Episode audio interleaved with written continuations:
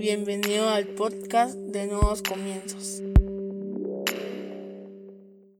Bienvenidos sean todos y cada uno de ustedes una vez más a Nuevos Comienzos. Qué alegría tenerlos con nosotros este día. Hoy vamos a hablar sobre una vida relevante. Para eso yo te voy a invitar a que abras tu Biblia en el libro de Isaías en el capítulo 60 en el versículo 1. Libro de Isaías capítulo 60 versículo 1 dice, levántate y resplandece que tu luz ha llegado. La gloria del Señor brilla sobre ti. Una vez más, levántate y resplandece que tu luz ha llegado. La gloria del Señor brilla sobre ti. Cierra tus ojos, vamos a Padre, en el nombre de Jesús te agradecemos, Señor, por el privilegio que nos permites de aprender de tu palabra, de escuchar tu palabra. Te pedimos que hables a nuestra vida, a nuestra mente, a nuestro corazón, a nuestro espíritu, que renueves nuestra forma de pensar y de actuar, Señor. Y que a partir de este momento quites todo estorbo y toda distracción que pudiéramos tener y que nos podamos enfocar, Señor, en aprender tu palabra. Permite que lo que hoy aprendamos podamos trasladarlo a obras y hechos en nuestra vida diaria. En el nombre poderoso de. Jesucristo. Amén y amén. Como ya sabes bien, si has estado oyendo el podcast, regularmente los miércoles hemos tomado para hablar sobre una iglesia relevante. Y antes de terminar de hablar de ese tema, debemos de hablar de las personas que forman esa iglesia relevante. Para que una iglesia sea relevante, debe de tener personas con vidas relevantes. ¿A qué me refiero con esto? Me refiero a ser personas completamente diferentes conforme a los estándares de Dios y no a los estándares de la sociedad, porque una persona relevante hoy en día es la que tiene influencia en las redes sociales sociales, es una persona que tiene mucho dinero, que tiene un éxito empresarial. Y antes de seguir, quiero dejar en claro que esto no tiene que pelear directamente con lo que somos, pero eso no lo deberíamos de buscar, eso debería de venir como añadidura. Nosotros lo que deberíamos de buscar es tener una vida relevante, que ayude a los demás a conocer al Señor, que ayude a los demás en los momentos de quebranto, de dolor, de tristeza, y que también celebre con los demás los momentos de alegría, de dicha, de gozo, es algo que hoy en día hemos dejado de hacer porque nos hemos vuelto bastantes individualistas. Y más ahora que estamos en este tiempo en el que muchos seguimos respetando las normas de mantenernos el mayor tiempo posible en nuestros hogares. Y hay algunos que ya no lo están haciendo, pero no quiere decir que nos podamos juntar todos como lo hacíamos antes. Se juntan algunos pocos, pero entonces esto ha venido a acentuar ese individualismo en el que nos encontramos, nos preocupamos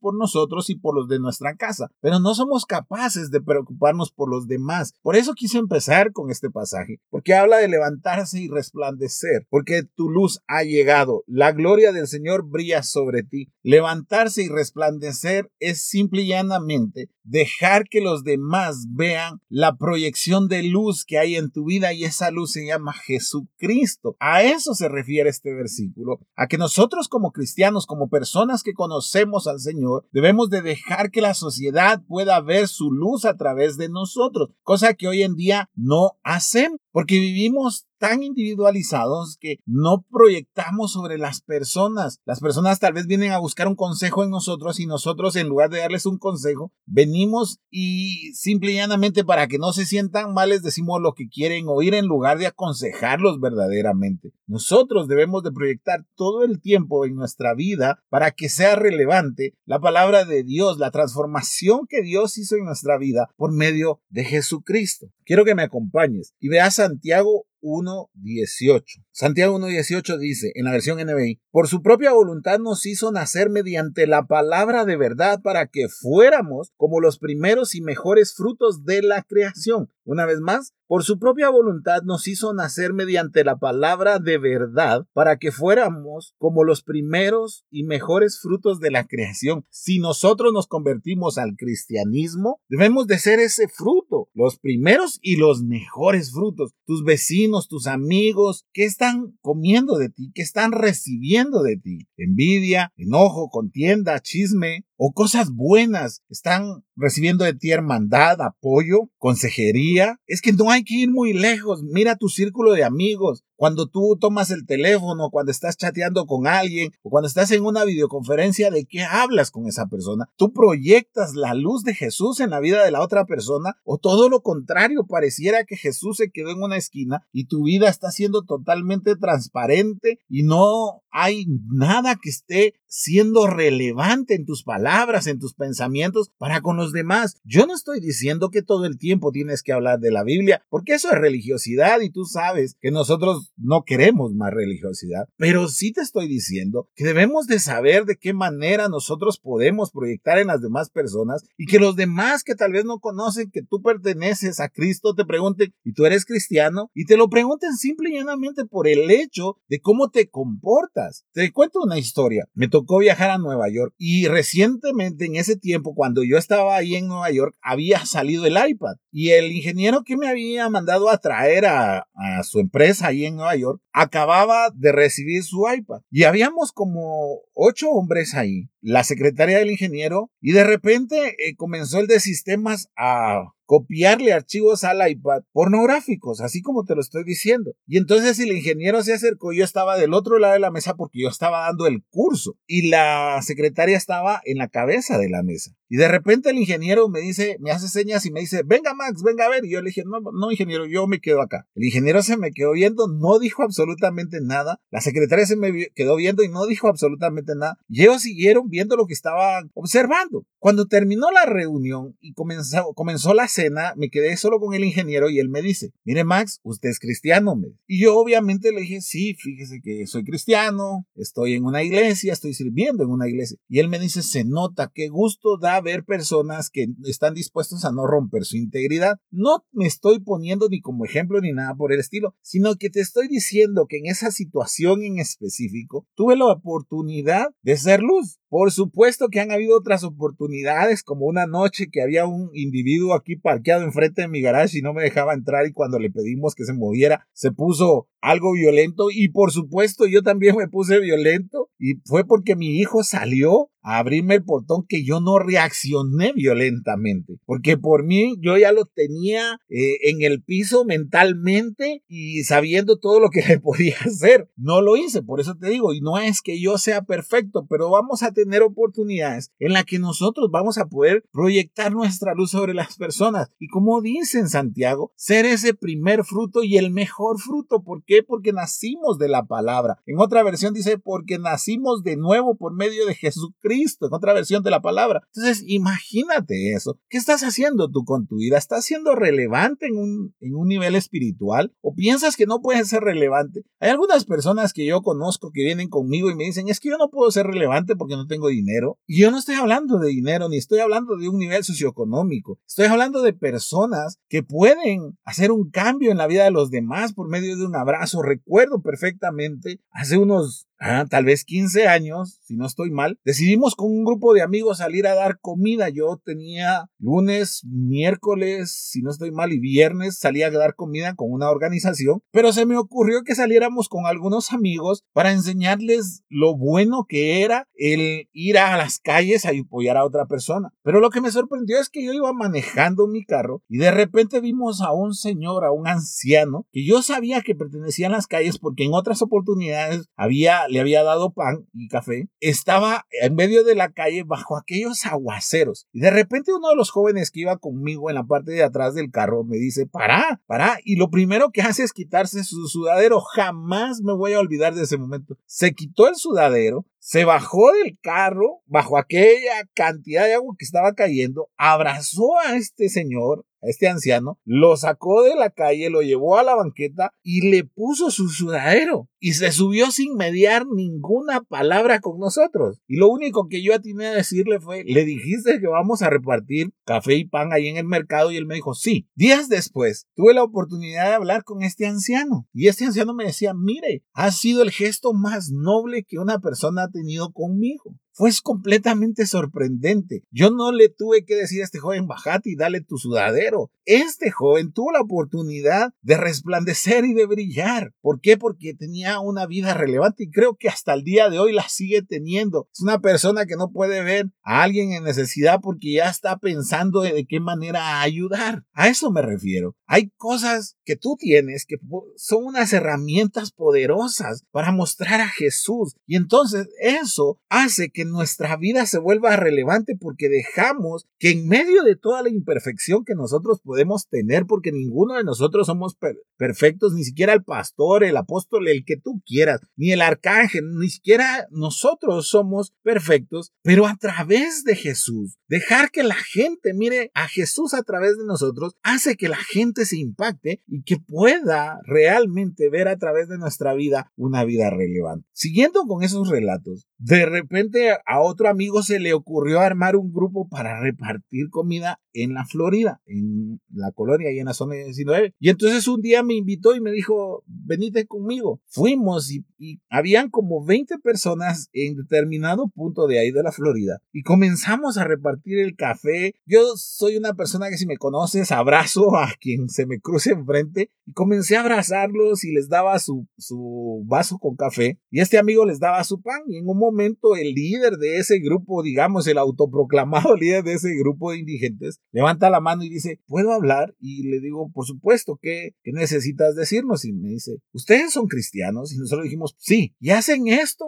por la religión, por la fe o por Cristo. Interesante, por la religión, por la fe o por Cristo. Y le dijimos por Cristo, porque creemos que podemos hacer una diferencia. Y entonces él nos dijo, ustedes sí son cristianos, no como los que están ahí. Y no nos habíamos dado cuenta que era domingo en la mañana y en la enfrente de donde nosotros estábamos había una iglesia. No te voy a decir el nombre ni dónde queda, pero estaba una iglesia y habían unos diáconos ahí en la puerta como en cualquier iglesia dando la bienvenida. Y él señalando directamente dice, no como ellos. ¿Saben qué hacen ellos? Nos echan agua caliente cuando nos quedamos en esa banqueta y si no nos quitamos nos empiezan a agarrar escobazos. ¿Para qué? Para abrir su iglesia. Fue impresionante, créeme. Obviamente en esa iglesia nos odiaron a partir de ese momento. Tuvimos que mover el punto para encontrarnos con estos indigentes y darles comida, porque nos hacían unas caras horribles. Pero nos dimos cuenta que esa iglesia había dejado de amar al prójimo. Para que tú tengas una vida relevante, tienes que amar a tu prójimo. No importa quién sea, no importa si te cae bien, si te cae mal, si es bonito, si es feo, si es delgado, si es gordo, si es colocho, si es de pelo liso, si tiene todos sus dientes, si es short si tiene un ojo, si tiene los dos bien, si tiene lentes, si no tiene lentes, si tiene frenillo, si no tiene frenillo, etcétera, etcétera, etcétera, etcétera. Mira, pues acompáñame, ahí mismo, ahí abajito, Santiago 1, versículo 27. La religión pura y sin mancha delante de Dios nuestro Padre es esta, atender a los huérfanos y a las viudas en sus aflicciones y conservarse limpio de la corrupción del mundo. Ahí te está diciendo, ¿tú te preocupas de los huérfanos? ¿Te preocupas de las viudas? Esa es, esa es la religión que el Señor quiere. Esa es la religión pura y sin mancha. Preocuparnos por el prójimo, amar al prójimo, tener una vida relevante. Creo con todo el corazón que si nosotros como cristianos aprendemos a levantarnos y a resplandecer, la sociedad va a cambiar, nuestras iglesias van a cambiar. Lo que hoy conocemos como la religión organizada va a cambiar, pero necesitamos realmente levantarnos, ser diferentes, salir de la comodidad en la que hoy nos encontramos todos, porque todos nos encontramos ahí. Cuando yo le cuento estas historias a mis hijos, mi hija es la primera que me dice, ¿cuándo vamos a salir de comer? Y créeme que con mi esposa y mis hijos hemos estado ahí pensando en varias situaciones para poder ayudar. Y hemos estado ahí pidiéndole al Señor que nos dé la guía y el ok para hacer una cosa bastante sorprendente en este tiempo. Mi esposa es alguien que me dice durante todo el año, mire, compremos algunos juguetes y regalémosle a los niños. Es que es pensar más allá de, de nosotros mismos, es pensar en el vecino, pensar en el necesitado, pensar en quien necesita ayuda espiritual, quien necesita una sonrisa y si nosotros tenemos la facilidad para hacerlo sonreír, pues qué bueno. ¿Sabes algo que yo admiro? Es la iglesia donde asistía mi, mi esposa y es la que hoy nos da la cobertura en nuevos comienzos. Tuve la oportunidad a principio de año, la iglesia decidió hacer el servicio de primicias, pero lo hicimos diferente porque creemos que debemos de ser diferentes. Y no pedimos que trajeran dinero o cosas en especie, sino que dijimos, lo que tú quieras dar en primicia, compra útiles escolares y tráelos. Y en serio fue algo maravilloso ver cómo una iglesia pequeña como la que somos, si quieres en número, tiene un corazón tan grande y bondadoso. Fue impresionante ver los útiles y la calidad de los útiles. Y entonces decidimos donar cierta cantidad de bolsas a esta iglesia, la que nos da la cobertura. Esta iglesia tiene una misión de niños en el rejón, si no estoy mal, y si el pastor está oyendo esto, me va a regañar si me confundo. En el rejón, creo yo, así, que es un lugar que esta última vez que fui no me pareció tan lejana, pareció cercana, pero fue impresionante ver la cantidad de niños que hay en ese lugar. Me invitaron a predicarle a los jóvenes que antes eran niños, que yo los conocía hace como 12 años y ahora ya son jóvenes, me invitaron a, a predicarles, pero hubo un momento en el que vi a esos niños agradecer ese pan con jamón, agradecer ese pan dulce, agradecer ese refresco que les estaban dando, agradecer que en los concursos habían premios como una bolsita de café instantáneo, una galleta, una bolsa de mayonesa. Y tú dirás, ¿cómo así? Si al niño hay que premiarlo con juguetes. Sí, pero tú estás analizando tu situación, no la de esos niños. Tú no sabes cómo se iluminaban los ojos de esos niños cuando en el premio era una botellita de aceite porque sabía que eso hacía un cambio en su casa. Y de pronto salieron todos y el pastor nos dijo, ¿saben qué? No vayan a decir nada porque no traen suficientes bolsas para todos. Eran como 400 niños. Llevábamos, creo que 12. Y de pronto saca a todas las personas y se queda con una señora que tenía 10 hijos. 10 hijos. Yo le dije ayer en la noche a mi, a mi esposa, nosotros tenemos dos. Imagínense tener cuatro. No digamos 10. Y entonces entra a la habitación en la que nosotros estábamos y el pastor explica lo que habíamos hecho y comenzamos a entregar las bolsas y mi hija comenzó a entregar las bolsas y de pronto ese lugar se llenó de la presencia de Dios, las personas comenzaron a llorar, nosotros lloramos porque la mamá de esos niños nos contó el testimonio de que su esposo la había dejado y que eran 10 niños y que ella no sabía cómo comprarle los útiles. ¿Sabes? La iglesia, esa iglesia pequeña de nuevos comienzos, con personas imperfectas, totalmente como lo somos, a través de renunciar al hecho de que era preferible recibir dinero para hacer muchas cosas, pero decidimos compartir y ellos decidieron compartir cosas excelentes, de excelente calidad. Desde ahí, desde donde nos reuníamos en ese entonces, viajó hasta el Rejón y ahí la luz que Dios puso en cada uno de los miembros de Nuevos Comienzos se reflejó sobre esos niños en esa habitación y la presencia de Dios estuvo ahí. Te aseguro que esos niños quisieran estar en nuestra iglesia. Te aseguro que esos niños algún día no sé si van a ser doctores, ingenieros, arquitectos, van a agradecer públicamente, y no lo hicimos por eso, pero van a agradecer públicamente que una iglesia anónima les regaló los cuadernos, los lapiceros, los lápices. Es que de eso es de lo que hablo. ¿Quieres una iglesia relevante? Comienza a trabajar en personas con vidas relevantes. Deja de ser una persona acomodada y comienza tú a ser una persona relevante que realmente se vuelva a levantar ese espíritu que tienes dentro, que es el Espíritu Santo. Deja que obre en ti y que te esté aconsejando lo que tú debes de hacer. No se trata de cambiar una escuela, no se trata de cambiar una colonia, se trata de cambiar a una persona, de reflejar en una persona la luz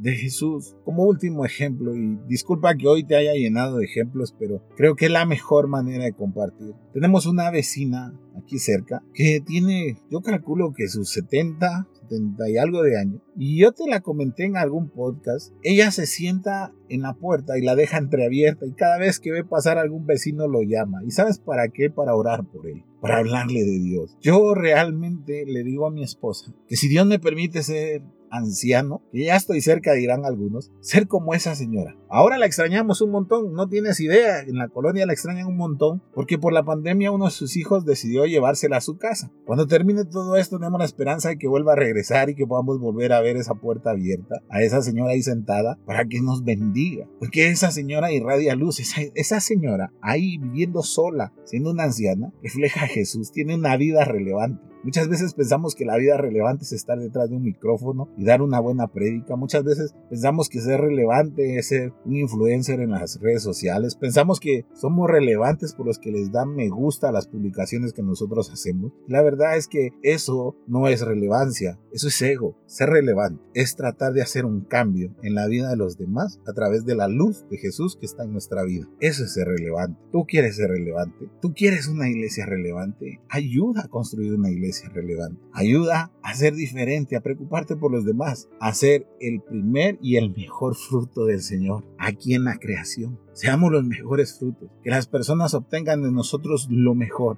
Eso es relevante. ¿Para qué quieres todo lo demás? ¿Para qué queremos lujos? ¿Para qué queremos renombre? Debemos desear lo que el Señor desea en nuestra vida y no lo que el mundo pretende ver a través de nuestras vidas. Ser relevante no significa ser perfecto. Ser relevante significa presentar a Jesús a través de nuestra imperfección. Tender la mano al necesitado, preocuparte por la viuda, ayudar al huérfano. En otra parte de la Biblia dice, ese es el verdadero ayuno. A veces ayunamos para pedirle al Señor que obre algún deseo de nosotros, cuando el verdadero ayuno es ir a ayudar. ¿No sabes cómo alimenta nuestra alma el ayudar al necesitado? No ayudes a quien te pueda devolver la ayuda. Ayuda a aquel que tal vez nunca va a reconocer tu nombre o si te vuelve a ver tal vez nunca va a reconocerte, pero sí va a reconocer el acto bondadoso y de amor que tuvo una persona hacia él en el momento más oscuro de su vida. Eso es tener una vida relevante como la que tuvieron los discípulos, como la que vino a tener Jesús aquí en la tierra. En su tiempo, posiblemente fue famoso en su círculo, pero él fue a morir en una cruz, donde morían los ladrones en la peor humillación. De los discípulos se habló hasta después, de la muerte de Pedro, de la peregrinación de Santiago, de los viajes de Pablo. Es bastante interesante, pero creo que debemos de retomar la Biblia para tener varios ejemplos reales de lo que es tener una vida relevante. No abraces el éxito, no abraces el ego,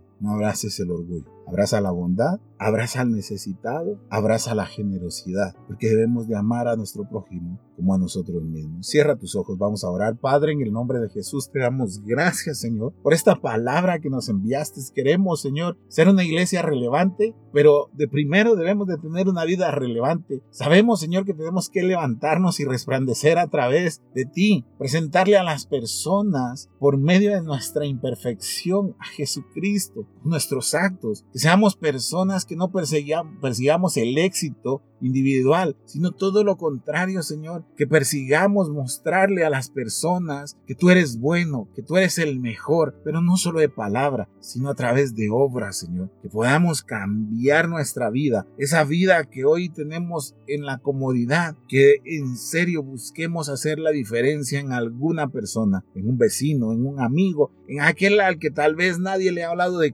ti, Señor, en, en aquel que tal vez fue lastimado en otro lugar, que a través de nuestra vida podamos mostrarles lo que realmente es ser un seguidor tuyo. Te pido, Señor, que nos permitas tener esa vida relevante, que podamos, Señor, tener la humildad para ayudar amar a nuestro prójimo como a nosotros mismos, Señor. Te lo pido en el nombre poderoso y maravilloso de Jesucristo. Amén y amén. Si este podcast fue de bendición para tu vida, yo te voy a invitar a que lo compartas, que se lo mandes a alguien, a un familiar, a un amigo, a alguien que no conoce de Jesús. Recuerda, miércoles, sábados y domingos tienes un nuevo podcast. Que Dios te bendiga.